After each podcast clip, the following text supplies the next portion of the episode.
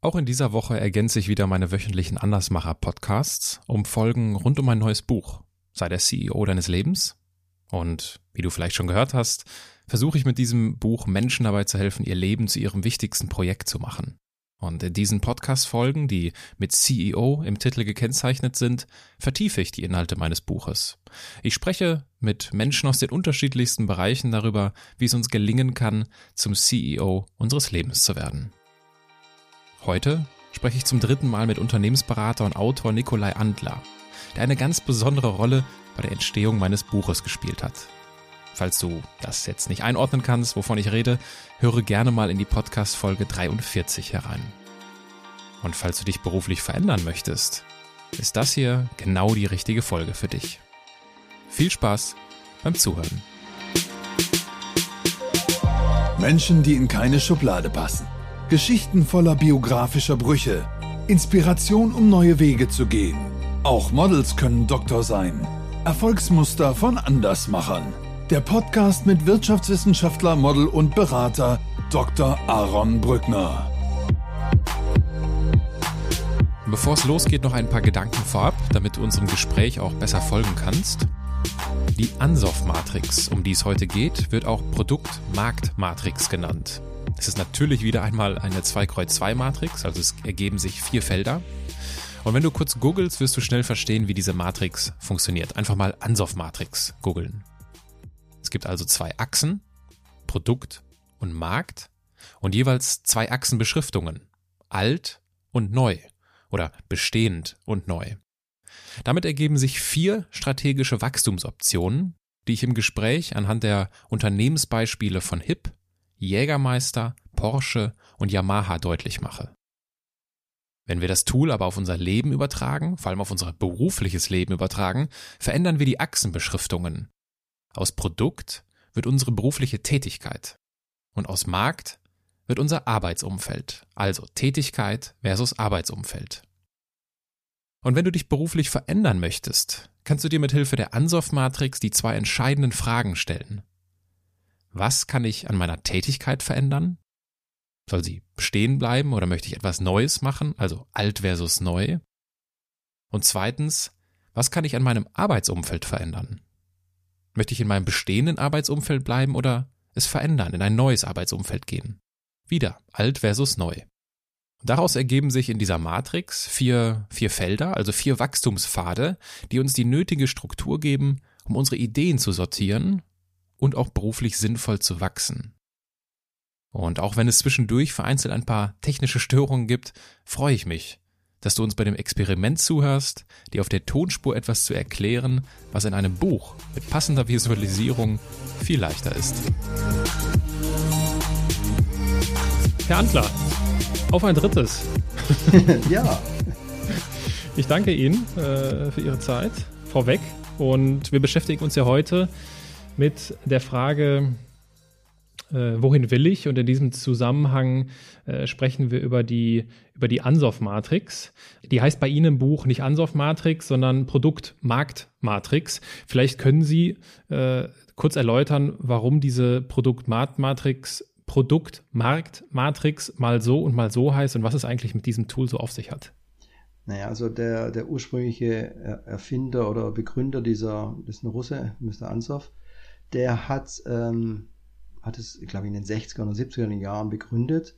Es ist ein, ich würde sagen, sehr, äh, sehr einfaches Konzept, das nicht unbedingt einfach anzuwenden ist, ähm, aber es ist sehr, sehr effektiv und ist eigentlich mal einer meiner, meiner Lieblingstools für, für so eine strukturierte Entwicklung, ähm, jetzt nicht nur im Wirtschaftsbereich, sondern eben auch in anderen Bereichen. Also das kann man sich so vorstellen.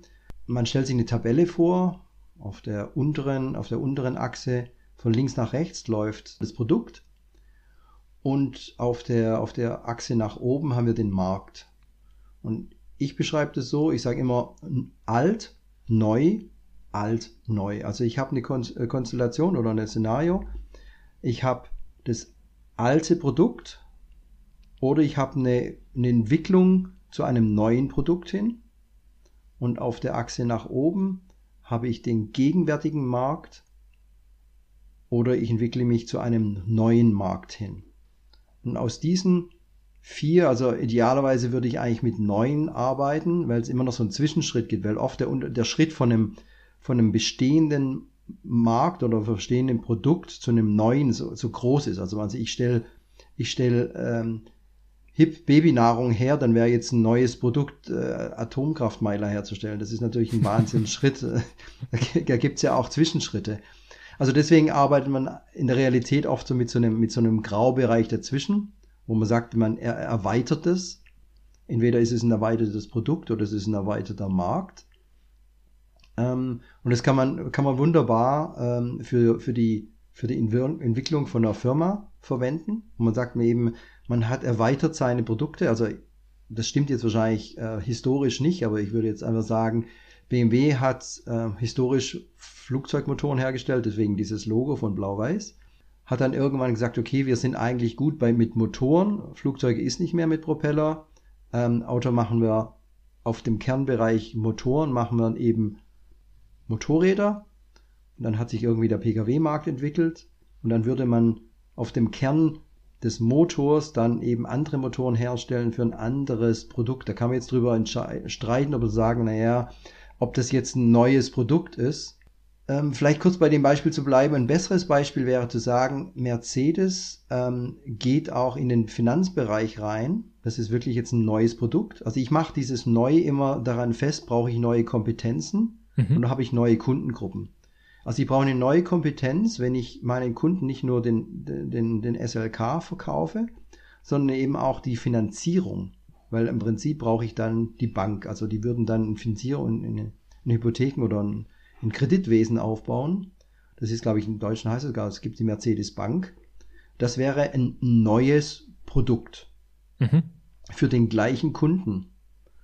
Während wenn jetzt das gleiche Produkt, LKW, äh, wird, von, von, wird von Firmen gekauft, hauptsächlich. Wenn man dann jetzt sagen würde, naja, ich gehe in einen ganz anderen Markt rein, der, das gleiche Produkt in einen neuen Markt wäre jetzt zum Beispiel Militär. Mhm. Das ist jetzt nicht der normale Speditionskäufer, der eine Spedition hat, der irgendwie so einen Fuhrpark hat, sondern das ist eigentlich das gleiche Produkt mit minimalen Modifikationen, ähm, die in einer ganz anderen Käufergruppe sind. Mhm. Ist vielleicht jetzt nicht ein radikal neuer Markt, aber da sind schon neue Marktgrenzen, also neue Markt, Marktsituationen, auch ganz andere Käufergruppe. Das wäre so das klassische, ja. äh, die Produkt-Markt-Ansoff-Matrix, ähm, wo man von alt oder bestehend zu neu in Sachen Markt oder Produkt und aus diesen vier Kombinationen gibt es eben vier Vorgehensmethodiken zu sagen. Das kann man natürlich auch wunderbar auf andere Situationen anwenden. Ganz genau, äh, weil die Fragestellung, wie wollen wir wachsen? Das ist ja das, die dieser, äh, die diesem Tool zugrunde liegt äh, bei, bei der Ansoff Matrix. Das lässt sich natürlich auch auf uns übertragen. Wie will ich eigentlich wachsen? Und in dem Zusammenhang habe ich tatsächlich die, die einfachere Variante gewählt. Mir ist die, ähm, mir ist die feingliedrigere auch aufgefallen, nur ich habe dann festgestellt, das ist dann im, im persönlichen Kontext, das ist vielleicht eins dieser vielen Beispiele, wo ich festgestellt habe, ah, da lässt sich einfach dieser Business-Kontext nicht so gut übertragen, dieser feingliedrige. Deswegen bin ich dann dazu übergegangen, habe die 2 Kreuz 2 Matrix von Ansoff übernommen, weil es natürlich auch in unserem Leben darum geht, ähm, zu wachsen oder herauszufinden, in welchen Bereichen wir wachsen können oder welche berufliche Veränderungen beispielsweise das größte Wachstum versprechen. Und deswegen eignet sich aus meiner Sicht die Anwendung dieser Ansoff-Matrix vor allem für diejenigen, die halt, ja, gerade in ihrem Job unzufrieden sind oder mhm. wenig berufliche Perspektive sehen ja. und ihre Talente, so wie der Status quo es möglicherweise auch schon zutage gefördert hat, bislang nicht entfalten konnten. Und für denjenigen, dem es gerade so geht und äh, der sich die Frage stellt, was kann ich machen, in welche Richtung möchte ich mich entwickeln, für den ist dieses Tool wunderbar. Gerade aufgrund seiner Einfachheit, finde ich. Ja. Also um eine, um eine grobe Orientierung zu gewinnen, in welche der vier Richtungen kann ich mich bewegen. Sie hatten bereits so Beispiele aufgeführt, die, die würde ich gerne nochmal aufgreifen. Ich hatte ja als als ein Thema, wenn man im selben Markt, beim selben Produkt bleibt, äh, das, das Beispiel HIP genommen. HIP, die halt über Jahrzehnte mit ihren ja, Beikostgläschen, äh, Dauerbrenner produzieren. Dann hatte ich bei Produktentwicklung das Beispiel vom SUV Cayenne von Porsche, die halt aus dem Sportwagenbereich äh, dieses äh, Auto entwickelt haben. Und das Beispiel für die Marktentwicklung, da hatte ich Jägermeister aufgeführt, die halt aus Europa auch in die USA expandiert sind dasselbe Produkt nur in einem anderen, in einem anderen Markt. Und das Beispiel der Diversifikation, wenn ich also in neue Märkte mit neuen Produkten gehe, dort habe ich Yamaha aufgeführt, die nicht nur Musikinstrumente, sondern auch Motorräder bauen. Mhm. Und in diesem Zusammenhang ging es jetzt genau darum, sich zu fragen, okay, was ist, was bedeutet HIP, Porsche, Yamaha, Jägermeister, was bedeutet das für ja. mein Leben? Und äh, dafür ging es, und da würde mich Ihre Meinung interessieren. Der erste Schritt ist ja nicht zu überlegen, okay, was ist jetzt hier mein HIP-Gläschen, sondern was mache ich eigentlich aktuell beruflich? Was dahinter steckt, ist, dass mir häufig auffällt, dass Leuten, und ich meine, so ging es mir auch viele Jahre, mir war überhaupt nicht bewusst, was ich beruflich mache. Also, welches Problem löse ich? Welcher Tätigkeit gehe ich nach? Mit was für Menschen arbeite ich zusammen? Und das ist hier der erste Schritt, um sich darüber bewusst zu werden, was ist mein aktueller Beruf. Sehen Sie das auch so oder fehlt da was in diesem ersten Schritt oder was ist Ihre Meinung dazu? Ähm, mein, mein, mein Gedanke wäre dazu noch, man muss sich, glaube ich, selber dann überlegen, wie man, das ist eine persönliche Präferenz, Geht man, fängt man ein bisschen tiefer an? Oder ist diese, und ich glaube, für die meisten, für die meisten Personen ist ihr Vorgehen angemessen zu verstehen, was mache ich eigentlich? Äh, für was werde ich im Prinzip auch bezahlt? Also wenn man so eine Art Dienstleistungsgedanken ja. reinbringt, du sagst, okay, ich werde bezahlt für eine gewisse Tätigkeit, aber die Tätigkeit, die muss ja einen Mehrwert schaffen und das ist ja eigentlich letztendlich, für was ich bezahlt werde. Ich würde noch diesen, den Punkt ergänzen, was ist denn das, das Skillset, also was sind die Fähigkeiten, die ich brauche, um diese Tätigkeiten zu machen. Und da muss man unterscheiden zwischen, was habe ich und was wird, was ist benötigt, um diese Tätigkeit zu machen. Weil ich gehe oft davon aus, ich glaube, das ist für, für alle Menschen, die, deren Kompetenzfeld ist viel größer. Und das wäre, glaube ich, der zweite Schritt. Also das würde ich, den, würde ich da äh, empfehlen, dass die Leute so eine Art Gesamtportfolio aufstellen an Fähigkeiten und dann sagen, okay, und welchen Teil brauche ich? Ohne da jetzt in Selbstkritik zu verfallen, sagen, ja, ich verwende ja gar nicht alles. Das ist eine andere Frage, sondern einfach nur, welcher Teil, was habe ich und was wird davon verwendet, um daraus zu erkennen, hey, ich habe ja eine Möglichkeit, ich habe ja ein Potenzial, entweder in den anderen Markt zu gehen, also nach dem Motto, es kann ja auch sein, dass die Person einfach glücklich ist mit dem, was sie macht, einfach fortsetzen, weitermachen. Oder dann zu sagen, ja möchte ich meine, meine, meine Kompetenzen erweitern oder möchte ich die Kompetenzen belassen, aber sie in einen, einen anderen Markt bringen, in ein anderes Arbeitsumfeld bringen. Mhm. Im Buch selbst habe ich dann auch ein Beispiel aufgegriffen. Es gibt dann die Stewardess Daniela, die sozusagen ihre äh, berufliche Veränderung vollzieht und die uns dann über einige Kapitel begleitet. Und sie überlegt dann quasi, was wäre die HIP-Strategie für Sie, was wäre die Jägermeister-Strategie, was wäre die Porsche oder die Yamaha-Strategie. Und um vielleicht einfach nur ein Beispiel hervorzugreifen, die Porsche-Strategie, das war ja, mhm. wir bauen ein neues Produkt für denselben Markt, wäre übertragen auf unser berufliches Leben. Was könnte ich bei gleichbleibendem Arbeitsumfeld an meiner Tätigkeit verändern? Weil das ist, glaube ich, noch nicht so deutlich geworden. Die Produkt-Markt-Matrix besteht ja aus den zwei Achsen Produkt und Markt. Und wir gehen jetzt hin und sagen, es gibt natürlich keine Produkte und keine Märkte so in diesem Sinne in unserem Leben, aber es gibt ein Arbeitsumfeld und es gibt Tätigkeiten. Das sind die zwei neuen Achsen, nach denen sich alles ausrichtet. Und deswegen wird, fragt sich Daniela im Buch an dieser Stelle, mein Arbeitsumfeld bleibt gleich. Das ist sozusagen das Flugzeug oder die Airline. Was kann ich an meiner Tätigkeit verändern? Und da gibt es dann beispielsweise äh, den, den Fall, dass sie als Servicekraft an den Boden wechselt und in der Lounge arbeitet oder über ein nebenberufliches Studium, was die, was die Airline, ihr Arbeitgeber finanziert, äh, in die Verwaltung wechseln kann und so weiter und so fort. Oder sie könnte sich durch ehrenamtliche oder nebenberufliche Tätigkeiten weiterentwickeln. Das nur so als kleiner äh, Einstieg in eine dieser Strategien, die es, glaube ich, jetzt ich glaube, das ist schwierig, wenn man nur zuhört, das so zusammenzubekommen, äh, in welche Richtung man sich da mit welchen Inhalten entwickeln könnte. Ja, wobei, also ich meine, ich möchte mal auf, auf dieses ursprüngliche Produktmarkt zurückgehen. Ich meine, wenn man, wenn man sich als Arbeitgeber, äh, Arbeitnehmer als, als Produkt sieht, was ja irgendwie konsumiert und, oder gekauft wird, dann kann ich schon sagen, naja, wiefern kann ich mich als Produkt, also wenn man sich jetzt als zum Beispiel als Selbstständige betrachtet und sagt, okay, was sind noch andere Dienstleistungen, andere Produkte, die ich anbieten könnte? Stichwort, habe ich die Fähigkeiten dazu? Für meinen gegenwärtigen Kunden? Oder wiefern kann ich das gleiche Produkt noch anderen Kunden, also jetzt meine ich, damit meine ich nicht identische Kunden, sondern eben auch in andere Märkte rein. Mhm. Also ähm, ich bin ich bin Buchhalterin oder ich bin Buchhalter. Man könnte sagen, okay, Buchhalter, ich könnte meine Kompetenzen erweitern und ich könnte jetzt auch noch ähm, Steuerverwaltung machen und, und Finanzjahresabschlüsse. Äh, das wäre so eine Kompetenzerweiterung, also das wären neue, neue Produkte. Aber ich würde meinem gleichen Kunden dann nicht nur Buchhaltung anbieten, sondern eben auch Steuer und vielleicht auch noch darüber hinausgehende Beratungsdienstleistungen. Ich würde Firmen für ihn anmelden. Ich würde vielleicht, wenn man es extrem machen will, kann man sagen, na, ich mache auch noch die Payroll, ich mache auch noch die Lohnbuchhaltung für dich. Also weitere Kompetenzen braucht man dafür, aber das ist immer noch für den gleichen, gleichen Kunden oder die gleichen Kundengruppe. Ich mache das vielleicht für alle, was weiß ich, für alle Modelagenturen in, in, in der Stadt.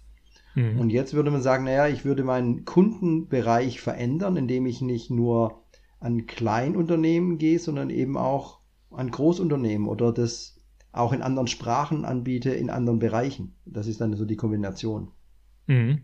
Ja. Ich könnte mir halt vorstellen, das ist, äh, das ist für jemanden, der selbstständig ist, dem fällt es sehr leicht, in dieser, in, in dieser Kundenwelt zu denken. Ja. Für jemanden, der, der angestellt ist, ich glaube, das, das könnte schwierig sein. Deswegen, deswegen versuche ich ja in diesem allerersten Schritt herauszufinden, ja, mit wem arbeitest du zusammen? Mit was für Menschen arbeitest du auch gerne zusammen? Ja, genau. Ich glaube, das ist ein wichtiger Punkt. Weil das ist ja letztendlich ist es dieselbe Frage. Es ist nur ein anderes, äh, ist nur eine andere Tapete.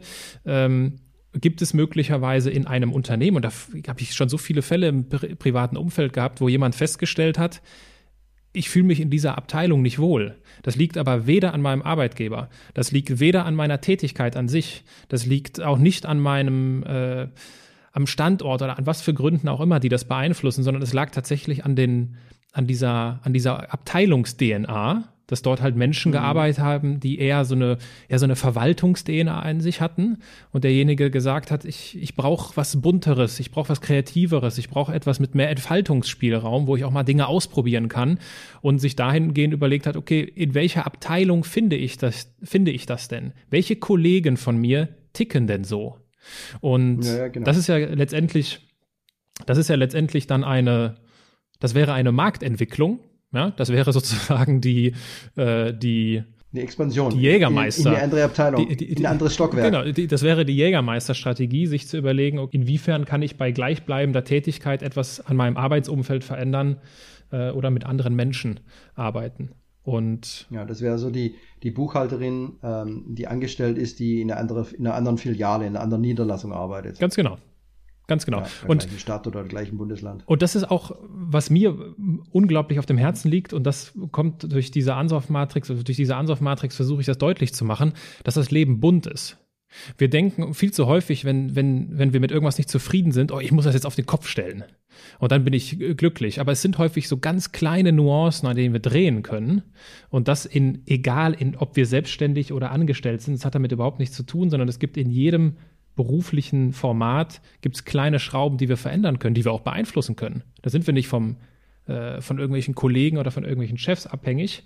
Und äh, das ist, glaube ich, das, was mir da extrem auf dem Herzen liegt. Einfach diese, die Vielfalt für sich mal zu analysieren, zu sagen, okay, in welche Richtung könnte ich mich denn bewegen, um dann zu entscheiden, in welche Richtung will ich mich denn jetzt verändern. Hm, das ist, glaube ich, eine wichtige Unterscheidung. Ich glaube, Sie, Sie machen einen guten Punkt hier, wenn Sie sagen, ähm, diese Bestandsaufnahme hat neben dem rein inhaltlichen hoffentlich auch ähm, den Effekt, dass die Person sich nicht mehr so eingeengt fühlt, dass es Möglichkeiten gibt. Ja. Oft haben die, oft haben die Personen ja, okay, ich bin mir natürlich bewusst, dass dann oft dann so, so, so Realitätsumstände kommen, sagen, ja, aber die Kinder sind jetzt in dem Kindergarten und irgendwo anders, ich kann nicht irgendwie umziehen, äh, auch wenn die andere Filiale den gleichen Job hätte und es eigentlich ganz toll wäre dort, aber also man findet immer Gründe, warum es nicht klappt. Okay, das ist ja. jetzt, glaube ich, eine andere Diskussion, aber ich glaube, ich, der Punkt, den Sie machen, ist wichtig, dass man durch so, so eine Art der,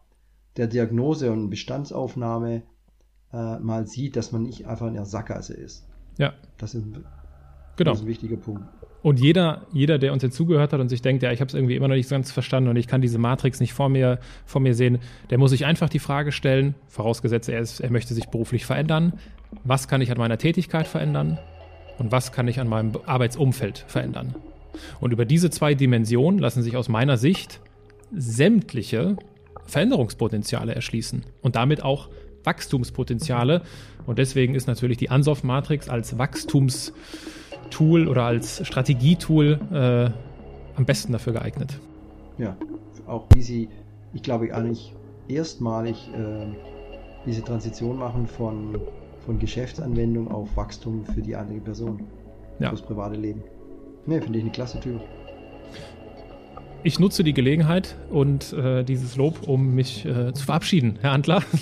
Ich danke Ihnen für Ihren äh, dritten wunderbaren Auftritt in diesem Podcast. Ich danke Ihnen für Ihre Expertise und für Ihre Zeit.